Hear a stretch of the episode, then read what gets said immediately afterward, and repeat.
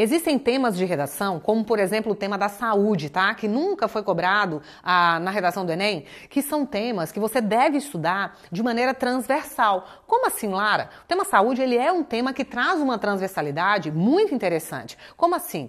Quando eu for estudar sobre a questão da saúde no Brasil, eu preciso me lembrar, por exemplo, do aumento da incidência das doenças sexualmente transmissíveis entre os jovens.